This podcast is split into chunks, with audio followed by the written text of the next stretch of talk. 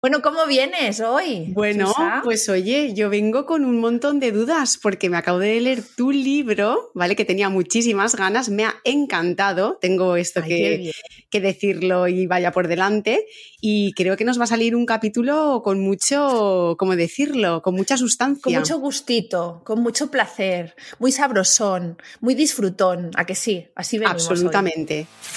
Hola, soy Chusa Sanz, enfermera y nutricionista. Hola, soy Laura Cámara, enfermera, matrona y sexóloga. Hemos creado este podcast para hablar de la salud de la mujer en todas sus etapas y esferas. Salud sexual, reproductiva, mental, física y hasta financiera. No pensamos dejar títeres con cabeza. Bienvenidas a Sin Reglas con Chusa Sanz y Laura Cámara.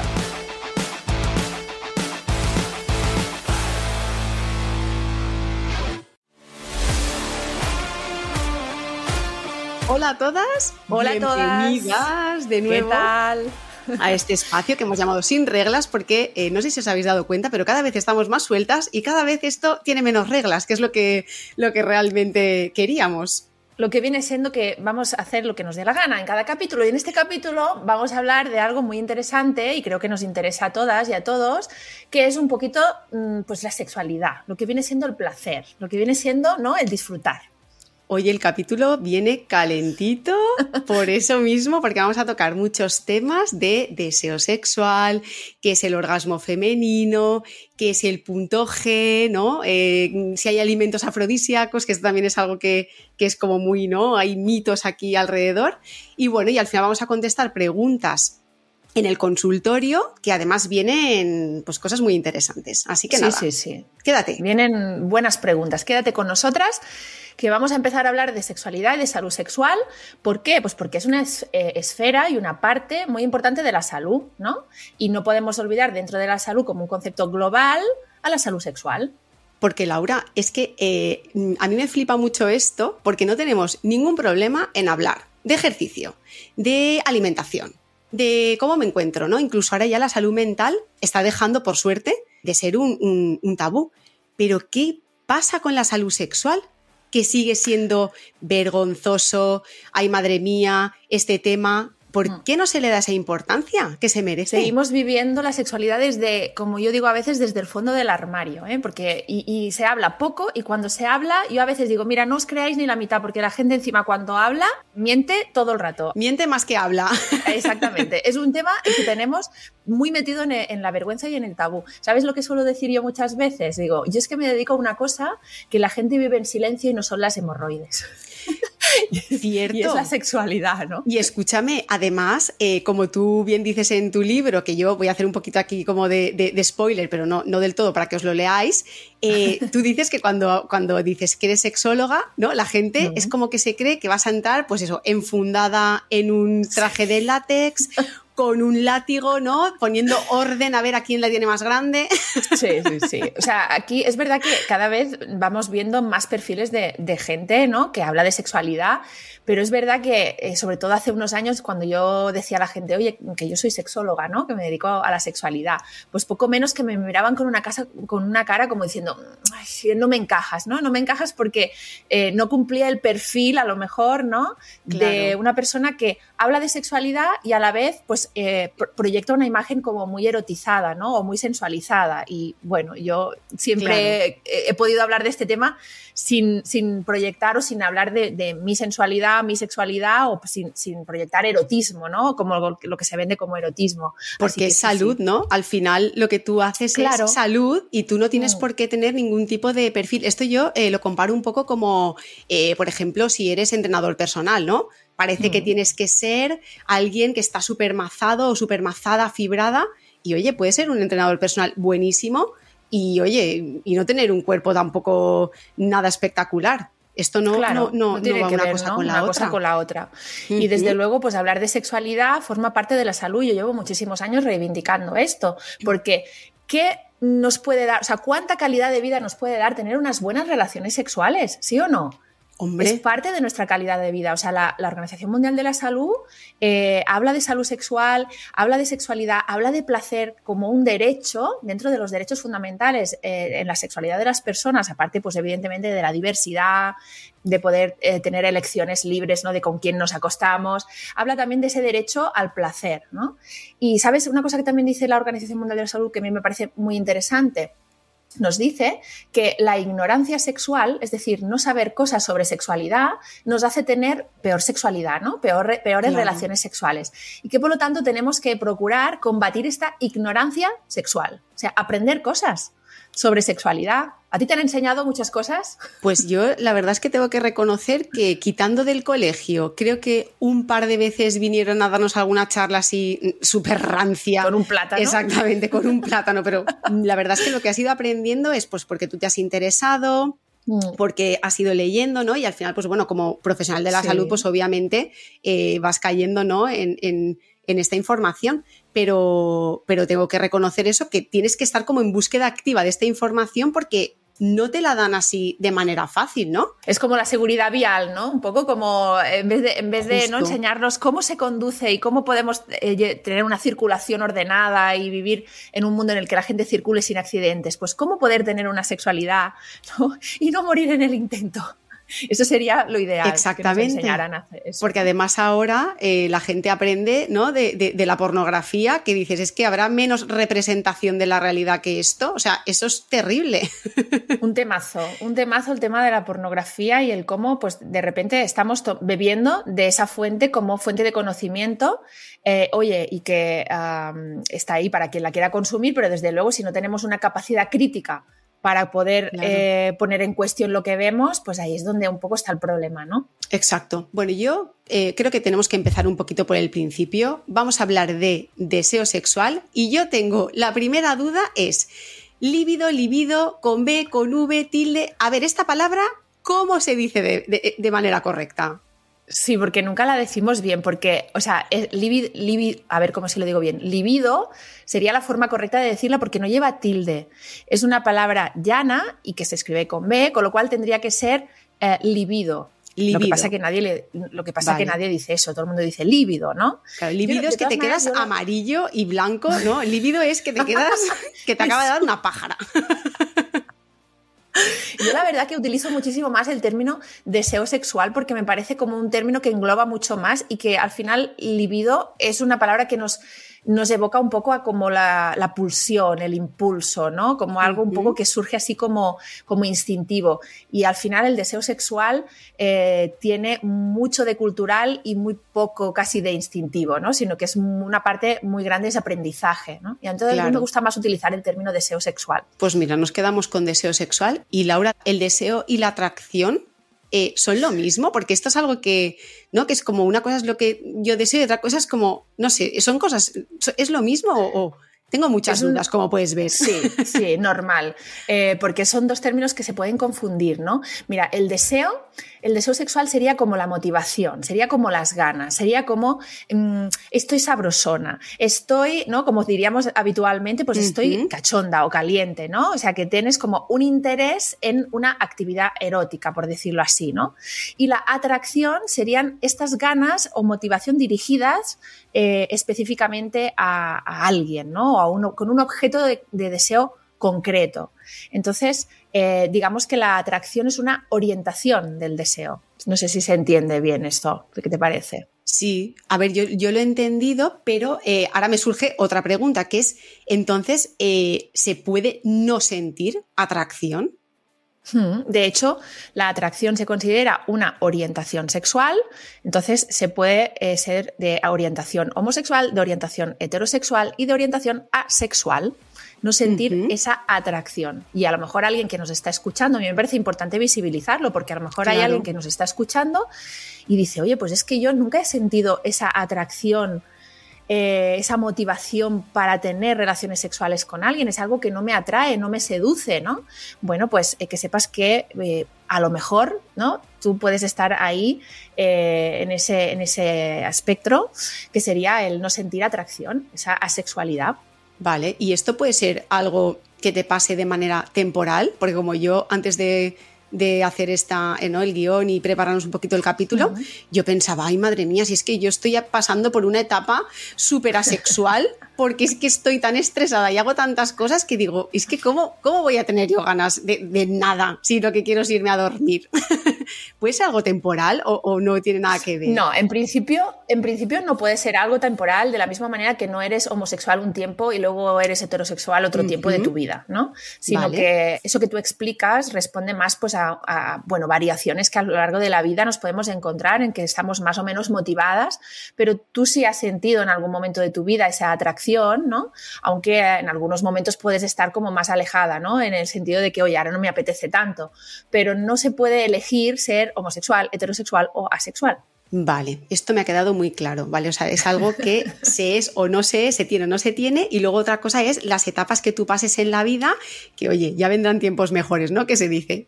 Y Exacto. esto también es que, bueno, ya verás que esto casi va, a, va parece ya casi una consulta privada, ¿eh? Para mí, pero... Tú se ves para una amiga, ¿eh? Esto es una pregunta que se hace una amiga. me ha preguntado, no, a ver, aquí no tengo yo secretos, y además que no pasa nada, porque esto es como si yo voy al nutricionista y digo, mira, eh, necesito una dieta porque estoy haciendo CrossFit y necesito aumentar la masa muscular. Pues esto hay que, hay que normalizarlo también. Eh, ¿Cuánto deseo es normal sentir? Esto es otra pregunta, seguro que este te han es... hecho miles de veces, ¿no?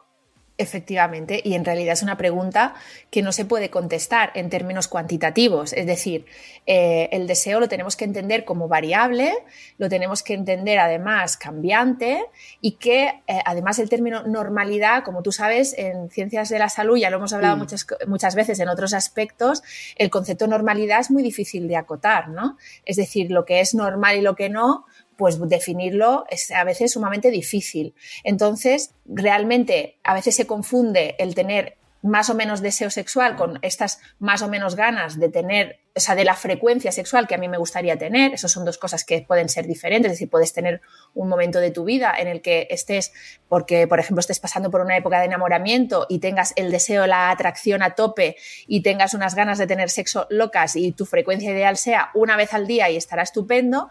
Y otras veces en tu vida en el que ese deseo sexual a lo mejor va a disminuir, esa atracción también va a disminuir y a lo mejor dices, oye, mira, pues yo ahora la frecuencia ideal, eh, la que puedo eh, sentir deseo es una vez a la semana, una vez cada 15 días o una vez al mes. ¿Y quién es nadie para discutirte que esto es normal ahora mismo en tu vida? ¿No? Pues Exacto. nadie. Si sentir pues... deseo una vez al día está muy bien y sentir deseo una vez al mes y si tú estás tranquila con ese deseo que tú sientes, está perfecto, ¿no? Claro, esto puede Aparte quitar que... mucha carga, ¿eh? Esto puede quitar sí. mucha carga porque a veces es como que, ay, madre mía, ¿y cuánto será normal?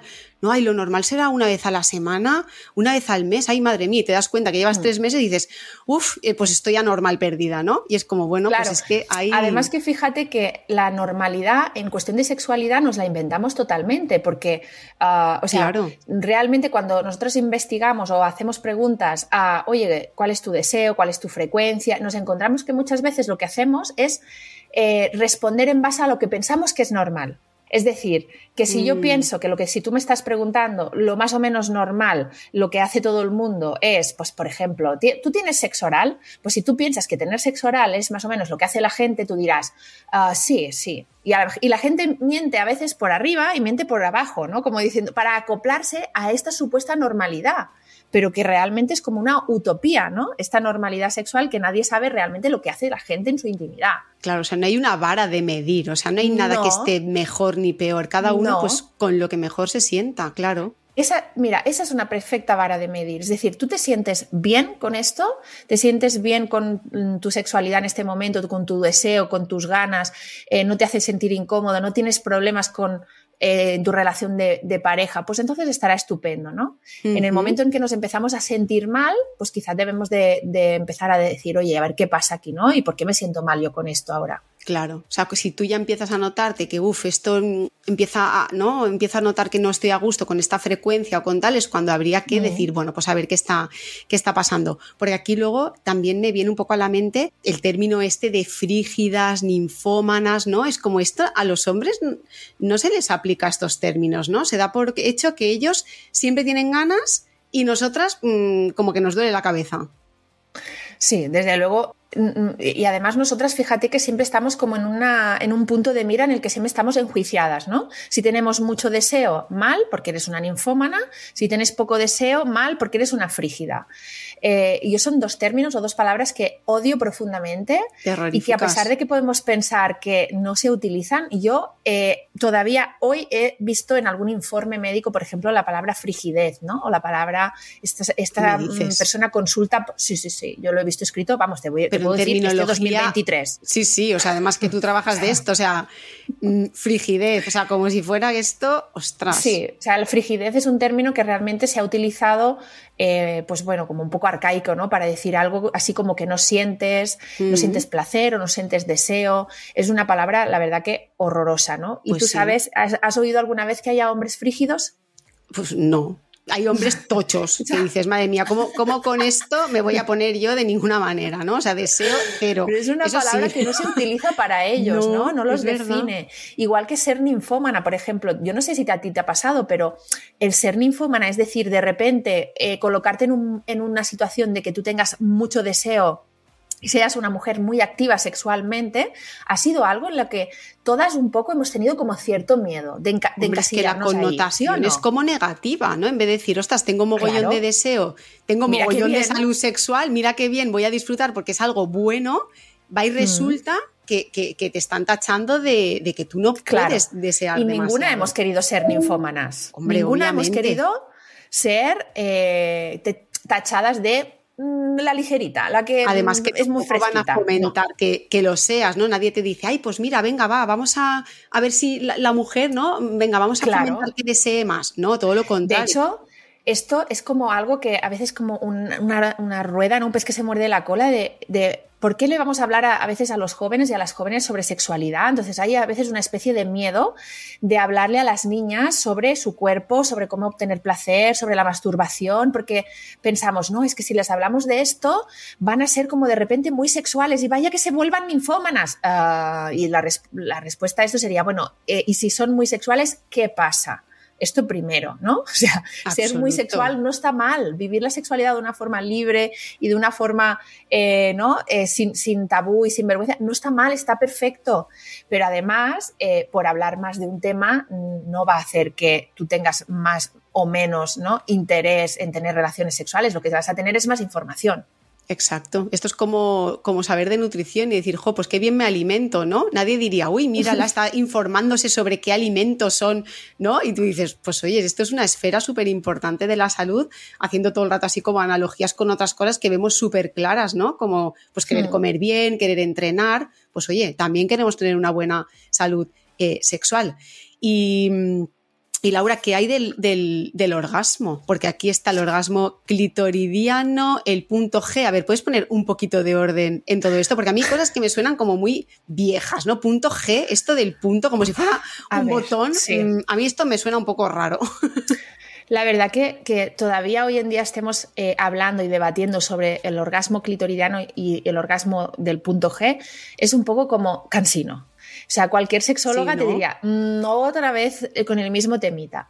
Entonces, mm, es verdad que todavía hace falta hablarlo porque la gente como que tiene muchas Sí, sí. dudas, ¿no? Pero a la vez Lo dices, digo. madre mía, ¿cuándo vamos a avanzar con esto? Bueno, pues orgasmo es una eh, orgasmo ayuno, es decir, es una experiencia que aúna lo físico con lo emocional, en el que hay una respuesta del cuerpo, tanto física como ya te digo emocional, en la que de repente decimos, "Mm, ay, qué gustito, ¿no? Va, esto ha pasado. Perfecto, eh, la hemos vivido eh, con placer, es un momento de intenso placer, perfecto. El cómo lleguemos a este orgasmo nos debería de ser indiferente. ¿Qué más da que yo llegue al orgasmo a través de la estimulación mm, del clítoris porque le doy mm, con la mano o del clítoris porque utilizo un juguete o eh, a través de una estimulación más vaginal o a través de, no sé, la, la caricia de los pezones? Mm, Que hay gente que llega al orgasmo acariciando los pezones, ¿eh? Qué Ojo, fuerte esto. Al final, sí, sí, sí, al final es una respuesta corporal eh, y emocional también eh, a, la, que se llega de una determinada manera. Y no tendríamos por qué definir diferentes tipos de orgasmo en función de cómo los conseguimos, ¿no? De hecho, fíjate que eh, en los hombres hay un, hay un punto en la próstata que también mm, se habla, bueno, se habla menos, ¿eh? Sobre un punto muy placentero, ¿no? A la que muy probablemente sea capaz de llegar a un placer intenso y a conducir a un orgasmo. ¿Y tú has, has oído alguna vez el mismo interés en orgasmo de pene o orgasmo de próstata? Jamás. O sea, Jamás, esto ¿no? no. No sé por qué a los hombres no hay como un interés en meter el dedo en el culete. No sé, es una cosa. Es que eso te iba a decir, Eh. digo, si hay que estimular la próstata, eh, por donde se estimula es por el otro agujero, o sea que esto es como Eh, otro tabú, ¿no? Otro tabú, ¿no? Y no, hay, y no hay ese interés en decir, no, no, pero es que son dos orgasmos distintos, es que indaga sobre estos dos orgasmos, es que uno u otro, ¿no? El, del, el de la próstata o el del pene. Escolta. Claro. Y más, y Ahora más me ha salido en catalán, escolta. Escolta tú, ¿eh? Es que Escolta es tú. fuerte el tema.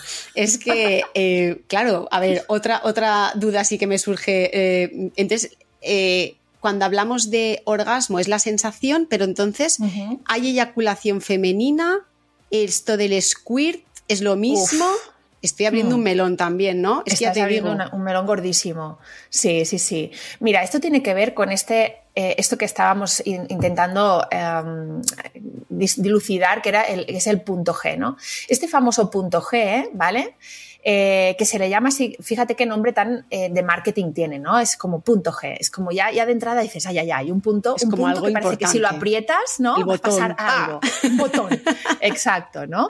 Bueno, pues este famoso punto G se le llama así por un libro publicado en 1982 de Alicia Cajan ah, Ladas. Mírate, además, que esto para las que estáis escuchando, ¿no? Pero si alguien, eh, pues mira, Ah, está viendo alguna vez, lo lo, tengo tienes aquí. Y es un libro que se publicó y se llamaba Punto G y otros descubrimientos recientes sobre sexualidad humana.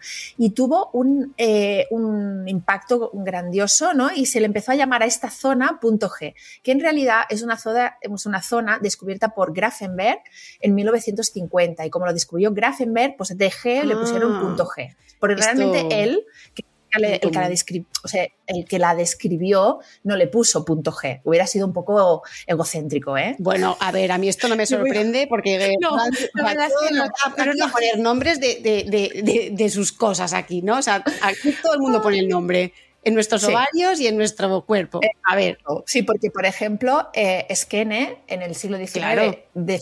describió estas, unas glándulas que ahora llamamos glándulas parauretrales eh, y le puso ese nombre. y en realidad. o trompas de este hombre- falopio. Falopio ahí también colonizando las trompas uterinas, claro, es que esto es así. Sí, sí. Bueno, pues es el, el punto de que describió, esa zona que describió Grafenberg, que después se llamó punto G, es la zona de la uretra, eh, perdona, de la, eh, alrededor de la, de la uretra, una zona que se llama pues eh, próstata femenina o glándulas parauretrales, ¿no? Entonces, esta zona es una zona que en la excitación se hincha. ¿Sí? Se llena de líquido, llega mucha irrigación y es una zona como eh, de un tejido eréctil, ¿no? Igual que puede ser Ujú. parte del clítoris o igual que los cuerpos cavernosos del pene, ¿no? Entonces es verdad que el estímulo de esta zona es una, es una zona mm, que es que puede ser muy placentera y que puede llevarnos a eh, algunas mujeres a eh, expulsar un líquido, ¿vale? Que Vale. sería la eyaculación femenina. Y esto está eh, descrito eh, así, que es un líquido blanquecino, un poco espeso. Pasa que, claro, luego ya aquí eh, a esto se lo ha llamado popularmente squirt en un primer momento, aunque ahora hay muchas corrientes. Aquí hay vez, aquí tengo que decirte que no nos aclaramos ni los que estudiamos esto, ¿sabes? Vale, esto Porque ya una cosa es la imagino. eyaculación femenina, que es la proveniente de las glándulas parauretrales o esta zona eh, de la zona de, de Grafengold punto G, ¿vale? Si le queréis llamar así.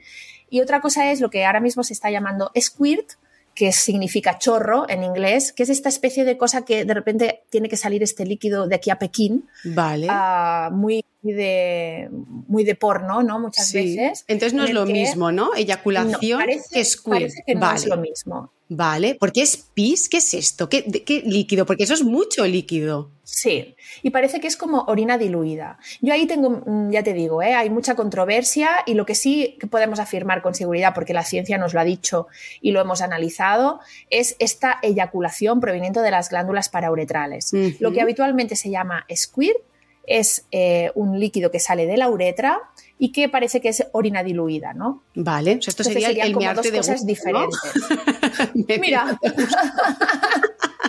un poco, ¿no? Sería algo así, ¿no? Vale. Pero sí que es verdad que, eh, bueno, mm, ha habido como un cierto, como mucho interés alrededor de esta, de esta zona de, de la- del punto G, ¿no? De alguna forma, porque tú piensas que al final vivimos en una sexualidad muy co- coitocentrista, ¿no? Muy Ujú. falocéntrica. Entonces, eh, ubicar el placer en el clítoris, que es una parte pues, que se puede estimular desde fuera, que no necesitamos de la penetración, es como que de repente, siempre que ha habido una exaltación del clítoris, en muchos momentos de la historia, y se, lo ha y se ha descrito y se ha dicho de la importancia del clítoris para el placer femenino, de alguna forma siempre es como que, ay, pero no nos olvidemos de la vagina, ¿no?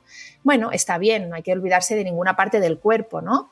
Pero ah, teniendo claro que, que, bueno, que tampoco no tenemos que obsesionarnos, ¿sí? Y yo lo que animaría a la gente es, desde luego, a indagar sobre el cuerpo de una forma, pues, sin tabú, sin vergüenza, a indagar en el clítoris, indagar un poquito, pues, más si quieres, dentro de la vagina, en una estimulación, otra estimulación, con la mano, con juguetes, pa, pa, pa, pa, pa, como tú quieras. ¿No? Sin Pues estrés sí. y sin agobios, porque esto al final si nos lleva al agobio de, ay, es que yo quiero eyacular, ¿no? Es como qué agobio, qué frustración. Bueno, pues este es el camino que no debéis de seguir. Claro, es que además estás no. ahí pensando que quieres algo, solo falta que estés pensando en un plano Exacto. consciente para que no te dejes llevar y esto no suceda en la vida. Porque yo entiendo que entonces no es más placentero eh, hacer squirt, eh, que no, da igual, o sea, Pues no, mira, no hay diferencia, no sé. Yo creo que es muy difícil de medir y encasillar el placer es un error, ¿no? Igual que la experiencia del dolor es muy subjetiva y a veces hemos hablado del dolor, ¿no? En, otros capítulos, la experiencia del placer también lo es. Es decir, yo creo que tenemos que ver cómo cada experiencia puede ser distinta porque no todos los días son iguales, no todas las estimulaciones son iguales. Entonces, realmente lo que para ti puede ser súper bueno, fantástico y maravilloso, pues yo puedo decir, ay, mira, pues yo prefiero otra cosa. Y ante esto, ¿quién nos va a discutir nada? ¿No?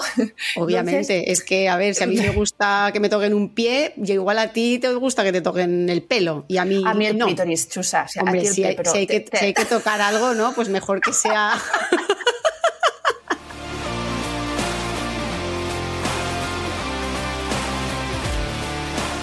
A ver, te Eh, lo aconsejo, no es por nada. Bueno, ¿eh?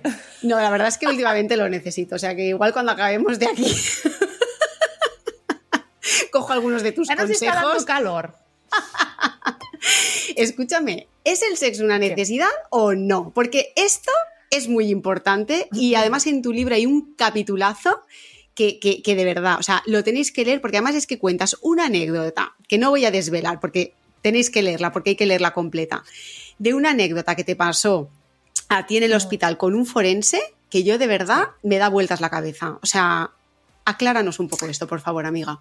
Claro. Fua, es que esto es un temazo, porque realmente, o sea, es verdad que eh, el, el sexo es una función, ¿no? Del ser humano eh, que podemos eh, elegir, ¿no? Tener relaciones sexuales o no. Realmente como una necesidad, creo que es un error verlo como una necesidad. Porque, oye, sin sexo no se muere nadie. No se muere nadie. Que está muy bien, que nos da calidad de vida, que es muy gustito, que da mucho placer. De acuerdo, ¿no? Pero estrictamente necesario, no. Si es verdad que estrictamente necesario para la procreación, venga, vale, sí, Hombre, venga, quitamos el sí. sexo, Eso te lo como- compramos. Vale, te Y lo ya ni eso, ¿eh? Efectivamente, ¿no? Y tampoco, todo el mundo no hace falta que se reproduzca tampoco, ¿eh? Vale. También es verdad. Eh, pero eh, esta, es, estas relaciones sexuales por placer, ¿no? De, pues realmente nadie se va a morir sin sexo. Yo siempre se lo digo a la gente. Esto de, no, es que ellos lo necesitan. No, mira, perdona, no. O sea, no, no se va a morir nadie sin, sin echar un polvo. Esto es así. Y justificar el sexo como una necesidad tiene muchos peligros, ¿no? Hombre, eso Porque te iba a decir, esto lo es necesitas- muy peligroso, ¿no? Es Claro. como algo imperioso de mato porque tengo que beber agua. Ah, ¿no? exacto, ¿no? Es algo fisiológico lo y dices, haces lo que sea para conseguirlo. Claro, claro. Y entonces ahí podemos caer en el error de justificar, por ejemplo, pues que una persona pues se la viole, ¿no? Porque, hombre, es que, eh, es que hay una necesidad y tú vas ahí, si me pones delante, es como yo tengo hambre y, y- y me y pones un pastel aquí, pues oye, me lo tengo que comer sí o sí, porque si no voy a morir. No, o sea, no, eh, Absolutamente. no estamos en este caso. Entonces, entender el sexo como una necesidad, desde mi punto de vista, es un error garrafal. Claro, una cosa es que te dé calidad de vida, que esto es indiscutible porque es una esfera muy importante de la salud, y otra cosa es que sea una necesidad que sí o sí hay que cubrir mm, bajo, mm, vamos, mm, no, esto ya hemos dicho No. que no, que no, que no es así. Pues, eh, Laura, eh, cuéntanos el dato curioso que nos has que nos has preparado, porque aquí podíamos estar hablando largo y tendido, pero tenemos el consultorio, el dato curioso y aquí van Venga. pasando los minutos, venga. El dato curioso. Seguro que muchas conocéis la historia de los vibradores que eran usados para curar la histeria femenina, es decir, aquello que parecía que las mujeres nos volvía medio locas, ¿no? Pues tenían un remedio, y esto lo cuenta eh, Rachel Maines en, su libro, y ahí hizo una investigación sobre cómo los vibradores a principios del siglo XX se utilizaban para esta, curar esa histeria, ¿no? Como un remedio mm, médico. Y también os cuento que eh, parece que el primer vibrador de la historia fue utilizado por o inventado por Cleopatra, que consistía en un rollo de papiro que contenía dentro abejas vivas revoloteando, ¿no? Y os- imagináis, ¿no? Y como. ¡Ostras! y lo que hacía era acercar este papiro pues a sus genitales para obtener placer sexual.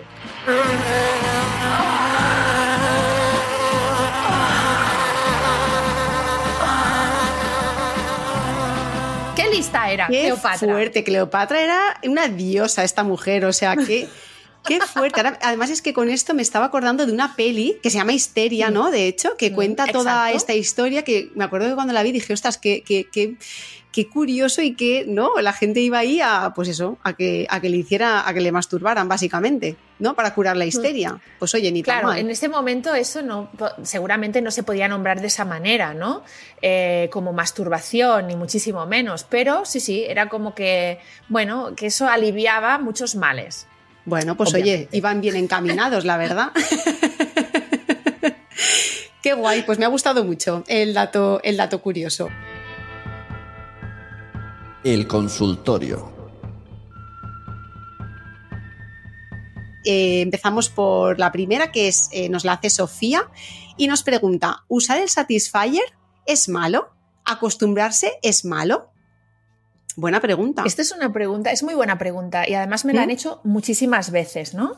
Yo te diría que tengas orgasmos como te dé la gana, porque todo el mundo, o sea, somos animales de costumbres, es decir, todo el mundo tiene una manera preferida de llegar al orgasmo y una manera rápida y eficaz. O sea, todo el mundo si te dicen, mira, mm, que tienes eh, un paro tres de minutos, tú sabes perfectamente qué tipo de estimulación es la que a ti mejor te va para llegar al orgasmo. Si para ti lo más eficaz es utilizar un succionador, pues oye, malo no es. Acostumbrarse, ya te digo, todo el mundo se ha acostumbrado a una manera de tener orgasmo. En general, para los hombres la manera de tener un orgasmo es acariciar el pene hacia arriba y hacia abajo. ¿Y alguien dice que sea malo?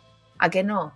A que de repente nadie dice, por favor, esto que es que te vas a acostumbrar, acariciar Claro. un poco la oreja. Porque si no te acostumbras a acariciar el pene, a que Claro. no, hija, pues si tú necesitas el succionador, pues yo no lo veo en absoluto malo. Otra cosa es que dentro de la experiencia del sexo eh, y de la masturbación podamos eh, pues, eh, atrevernos a probar otras cosas, a que no siempre sea de la misma manera porque es divertido y está muy bien probar otro tipo de estimulaciones como algo lúdico que nos aporta variedad, diversidad, ¿vale? Eso está muy bien y también te lo recomiendo, pero que no te agobies, que si tú, Sofía, siempre tienes que usar el Satisfyer porque resulta que eso es lo que a ti te va bien, Pues, pues, adelante, oye, nada. Pues esto está muy bien porque además me acuerdo cuando hubo el boom del Satisfyer que hubo como, Mm. como mucha gente en plan, ay, que me voy a acostumbrar a esto y luego no voy a poder sentir placer de otra manera. Pues chicas, si es que. Yo te diría, dejarnos en paz. Exacto, déjanos en Es paz. que llega un momento, por favor, dejarnos en paz para una cosa que, no, que de repente puso el, el clítoris y los orgasmos de las mujeres en, en la mesa de, de Navidad, la comida de Navidad de todas las familias. Es que de hecho yo he Todos visto. cuñados de- Exactamente, de yo he visto. Tengo, tengo un amigo que se lo regaló a su madre. Y dije, es que ole tú. Pues Digo, claro. porque es que claro que sí. Y fue como, se lo he regalado, ¿por qué? Pues porque es mi madre y quiero que tenga placer y punto. Como si le regalo una tableta de chocolate. Pues lo mismo, me A mí parece decía El maravilloso. otro día, a mí me decía el otro día una paciente, es que yo, si no es con el succionador, pues no puedo llegar al orgasmo. Entonces, claro, cuando eh, conozco a alguien, pues me da, pues es que si no me quedo sin orgasmo, pues llévate el llévatelo. Claro. ¿Pero cómo me lo voy a llevar? ¿Por qué no? Pues si lo Efectivamente. nece- o sea, ya está bien, ¿no? No arrastremos más tabú. Haz lo que te tengas que hacer, porque, porque va a ser malo eso. Efectivamente. En fin. Yo creo que está, que está muy bien. Cada uno haga lo que le tope. guste. Sofía, ahí no hay, no hay problema. Carola lo tiene un poquito peor, ¿vale? Carola nos escribe diciendo que mi pareja, entiendo que es, que es hombre, no sé, no nos lo especifica, llega antes que yo al orgasmo y muchas veces me quedo sin orgasmo. Vaya, no sé si es que soy muy lenta, pero me agobia todo el rato pensar que no voy a llegar. Bueno, aquí hay dos cosas importantes o tres, ¿no? Mm, Parece ser. o cuatro Ya te o digo cinco. yo que su pareja es un hombre. Te lo Es- digo, es- ya, esto- la pregunta. Exacto, no lo quería Claro. dar por hecho, pero, pero seguramente sí. Bueno, primero que te quedas sin orgasmo. A ver. mm, Es que aquí hay un error ya de base. Aquí, ¿por qué se considera que se ha acabado la relación sexual cuando tu pareja llega al orgasmo? Esto es muy buena pregunta. Es como, Ale, se acabó, ¿no? Soltamos Claro. aquí el- la polución y venga. Exacto. ¿Esto cuánto dura? ¿Hasta que tú llegas al orgasmo? No, perdona. Esto puede durar lo que nosotras decidamos, ¿no? Lo que aquí entre los dos decidamos que esto dura. Entonces es un error súper frecuente. Eh, como centralizar esta, eh, esta sexualidad eh, en, en- en- en lo masculino y decir, Mm, no, es que aquí cuando él ha llegado al orgasmo, esto se ha acabado. Ah, Claro. Perdona, es que no puedes seguir estimulando, es que no podemos seguir jugando, es que no podemos sacar el Claro. succionador si hace falta, lo que sea, pero no te quedes sin orgasmo. Y ¿no? además la pobre Entonces, está agobiada porque está pensando Claro. que este va a llegar ya porque le estoy viendo el careto y yo estoy aquí que me voy a quedar a dos velas. Pues Carola, hija. estás ahí, por favor, por favor, que, que sea yo Claro. primera esta vez, ¿no? No, vamos a ver. Y Es como que se ha así eyaculado también el precoz, la llevas clara. como, como decía Manolo que así- Cabezabolo. Claro, es que así no hay quien llegue eh, al orgasmo con Así esta no se presión. puede, Entonces, así no se puede. Oye, que él llega, perfecto, pues luego sigues hasta que llegues tú, que llegas tú, a que tú cuando llegas primero no tienes ningún problema en seguir un poco para que el otro acabe. Pues al revés igual, perdona. Claro, y luego ¿Sabes? también es hay así. otra historia, que puede ser que en esa relación no, se llegue, no llegue nadie al orgasmo también y sea algo... También. ¿no? Que también. decir, el, el- el Sí. orgasmo como objetivo muchas veces también es un poco frustrante, porque dices, ay, pues mira, que vinimos esta aquí, qué a gustito, nos hemos tocado un rato y ya está, y nos hemos quedado dormidos, pues mm, Exacto. no, no pasa Sí, nada sí. tampoco. Estupendo. Pues sí, Venga, y la pregunta de Pili te la hago yo a ti. venga, va. Porque te dice, eh, bueno, te dice, te digo que te la pregunta a ti porque es que tú seguro que la puedes responder. ¿Los trastornos hormonales pueden afectar al deseo? Hombre, pues a ver, para lo poco que puedo aportar yo en este capítulo, porque tú eres aquí la experta, eh, pues eh, déjame que conteste yo algo. Venga, te voy a dejar que va. contestes tú. Pues sí, claro. Al final, esto también me parece un tema muy importante porque muchas veces justificamos esa falta de deseo con las hormonas, ¿no?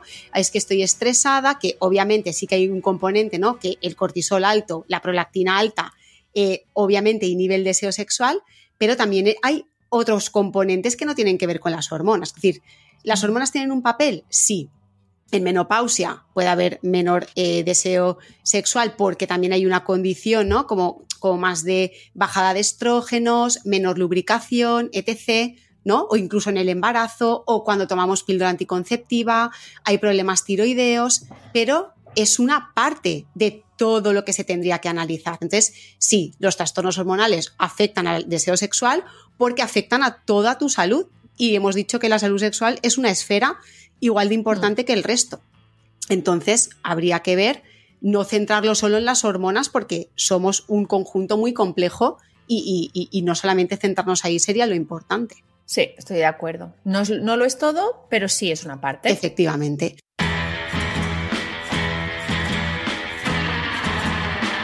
Carmen Venga, Eh, ¿qué la pobre Carmen también, hijas mías, pobrecitas, desde aquí os abrazo fuerte a todas. Llevo con mi novio tres años y nunca tiene necesidad de tener relaciones sexuales. El caso es que yo me siento mal porque parece que quiero siempre y no sé cómo decírselo. Es como que espero que surja el momento, pero no pasa. Esto no me había pasado nunca. Y no sé si es porque no le gusto, porque yo debería tener menos ganas, debería decirle cuando me apetece, podría agendar las relaciones. ¿Esto sería matar el deseo? Temazo donde los haya. Guay, sí, sí, es bueno contestar esto, Carmen, es bastante difícil así en, un- en unas frases, ¿no? En- en- pero sí que es verdad que bueno, pues nos puede llevar a bastante frustración el que una persona de la pareja, en este caso ella, tenga más deseo que él. Y además, Em, bueno, claro, esto de agendar, evidentemente decírselo, pues claro que hay que decirlo, ¿no? Las cosas hay que hablarlas y sobre todo comunicarnos. Pero de la misma manera que tú puedes expresar ese deseo, pues él o la otra persona también tiene mm, derecho a expresar que no tiene ganas. Es decir, que, en ese sentido tenemos que ser capaces de ser sinceros, ¿no?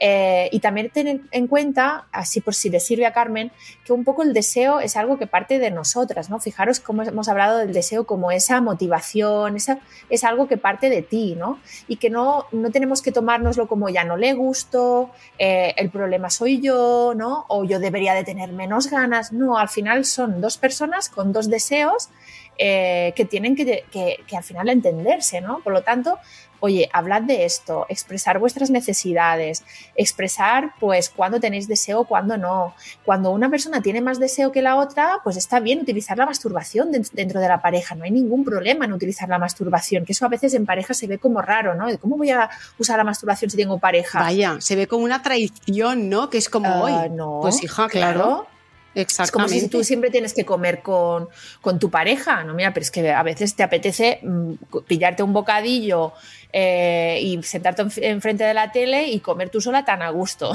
¿sabes? Efectivamente. Pues esto es igual, normalizarlo, ¿no? Claro. Y, sobre todo hablar de esto, no vivir esto como, yo Carmen te aconsejo que no vivas esto como, ay, qué agobio tengo, no lo, pero no lo digo porque no sé cómo decirlo y, y nos quedamos ahí haciendo una bola súper grande del problema, ¿no?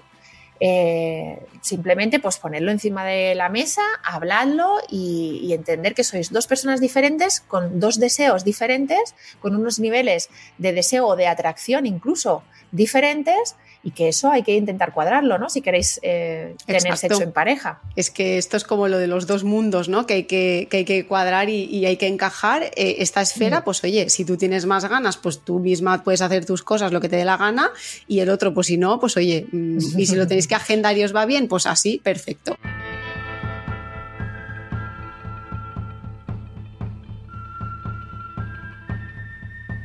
Otra pregunta que nos hace Carla dice, los orgasmos y la penetración me producen dolor y a veces hasta la estimulación manual. Es mm. imposible que me relaje y esto me lleva a evitar las relaciones. Mi pareja no lo comprende y está afectando a la relación algún consejo. Ay, es que aquí hay tantas cosas a hablar de. En mm. estas tres frases que nos ha escrito Carla, hay tantas cosas. Primero, y para no. Mm, no, porque esto podría darnos para una consulta entera, ¿eh, Carla? Em, primero, pues el dolor en las relaciones sexuales hay que interpretarlo siempre como no normal. Es decir, siempre nos tenemos que. Eh, se nos tiene que encender un pilotito y decir, uy, algo está pasando, no es normal que sientas dolor ni con el orgasmo ni con la penetración, ¿no? Y mucho menos con la estimulación, bueno, mucho menos o igual de mal con la estimulación manual, ¿vale? Ahí podríamos tener varias cosas a indagar, desde patologías de la piel de la vulva, desde endometriosis con el dolor en la penetración, algún dolor de tipo más neuropático con el orgasmo, es decir, habría que indagar el porqué de este dolor, pero desde luego no considerarlo normal. Y dices, claro, imposible que me relaje eh, por lo tanto, evito tener relaciones. Pues lógico, pues claro, pues porque cuando una va a tener dolor, pues evidentemente, hombre, pues relajante eso no es. Entonces las relaciones se convierten en algo de lo que alejarse, de lo que evitar, ¿no? Más que una cosa que disfrutar y, vivir con normalidad. Evidentemente, todas las mujeres que tienen dolor en las relaciones sexuales llevan a tener, eh, llegan a tener un componente de aversión, ¿no? Un poco de evitación de esas relaciones, evidentemente y luego dice, mi pareja no lo comprende. Ay, Carla. Ay, Carla. Pues ahí ya tengo que decir que muy mal, porque evidentemente nadie, nadie tiene derecho a tener relaciones pasando por encima de tu dolor.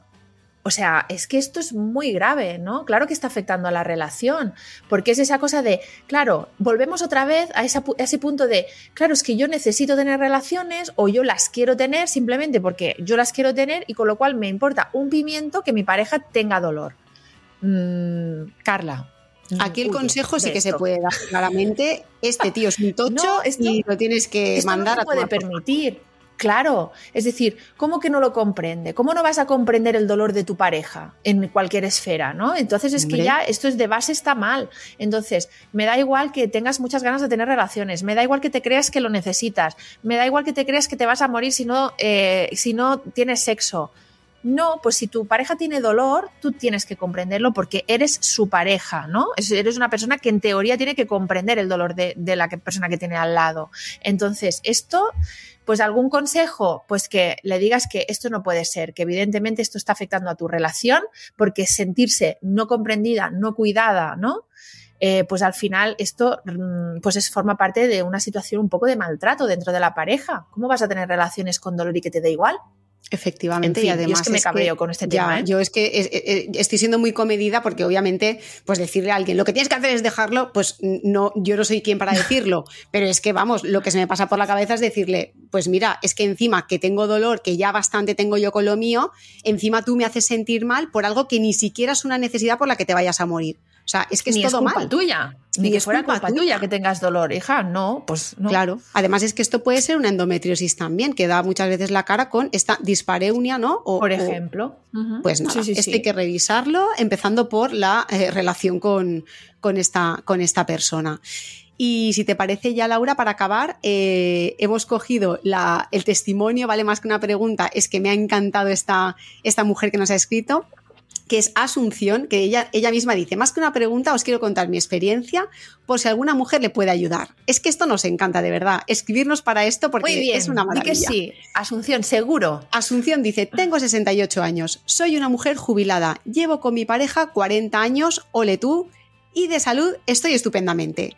Siempre he tenido relaciones sexuales satisfactorias y me sorprende que cuando hablo con otras mujeres de mi edad sobre sexo, cosa ya mm, como tabú, ¿no? Si ya es tabú a estas edades, imagínate con esta, muy pocas siguen manteniendo relaciones y si las tienen son, según ellas, por obligación o sin ganas. El caso es que Asunción dice, mujeres, la edad nos trae cosas maravillosas como experiencia, aunque también problemas de sequedad vaginal, pero hay otras formas de sentir placer, con caricias, besos, abrazos, no, tiene, no todo tiene que ser la penetración.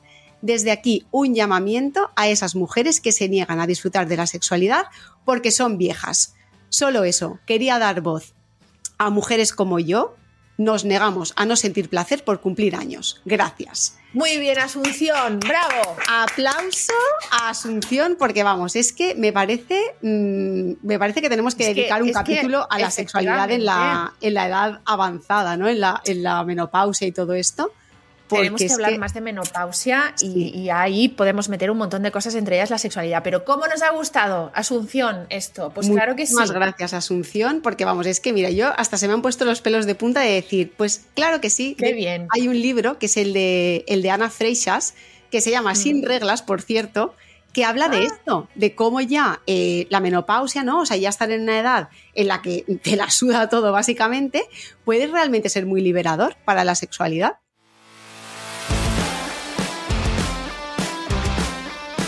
Pues yo creo que hemos tocado muchos temas, ¿no, Chusa? Yo creo que si nos estáis, no habéis escuchado hasta el final, es que os ha parecido interesante. Ojalá estéis aquí todavía, ¿no? Exacto, bueno, eh, eh, ojalá estéis aquí todavía y ojalá os voy a decir, no, esto ya os lo pongo como deberes, si, si sois eh, asiduas del podcast, que os tenéis que leer el libro de Laura, Desearte, que de verdad os lo digo que yo no tenía muchas ganas de leer sobre sexualidad porque digo, ¡ah, qué pereza! Porque como estoy a me va perdida, digo, ya verás que me voy a frustrar y me ha encantado, de verdad, me ha quitado gilipolleces de la cabeza, me ha abierto nuevos pensamientos, o sea, mm, educativo, o sea, maravilloso, de verdad que lo tenéis que Ay, leer. qué bien, amiga. Muchas Sí, gracias. sí, de verdad, de verdad, de verdad. No, no me ha dicho que le pague nada ni, ni la estoy sobornando para nada, ¿eh? Para que diga esto. No, sola- solamente, solamente le digo que, que hay que seguir con el podcast porque a mí esto me da la vida y me lo paso muy bien. Solo le pido eso. Bueno, qué bien. Pues muchísimas gracias a todas por escucharnos. Eh, recordad que nos podéis hacer llegar vuestras preguntas y sugerencias a nuestro email podcastsinreglas.gmail.com y que también nos podéis encontrar en nuestras redes sociales eh, arroba soy y arroba lauracámara.ginesex. y dejarnos alguna estrellita, algún comentario, algún like, alguna cosa que sepamos que os gusta, ¿no? Lo que hacemos. Exacto, dejarnos un poquito de cariño para que podamos seguir y nada, nos vemos en el próximo capítulo y ya sabéis, a desearse mucho. Adiós. Adiós.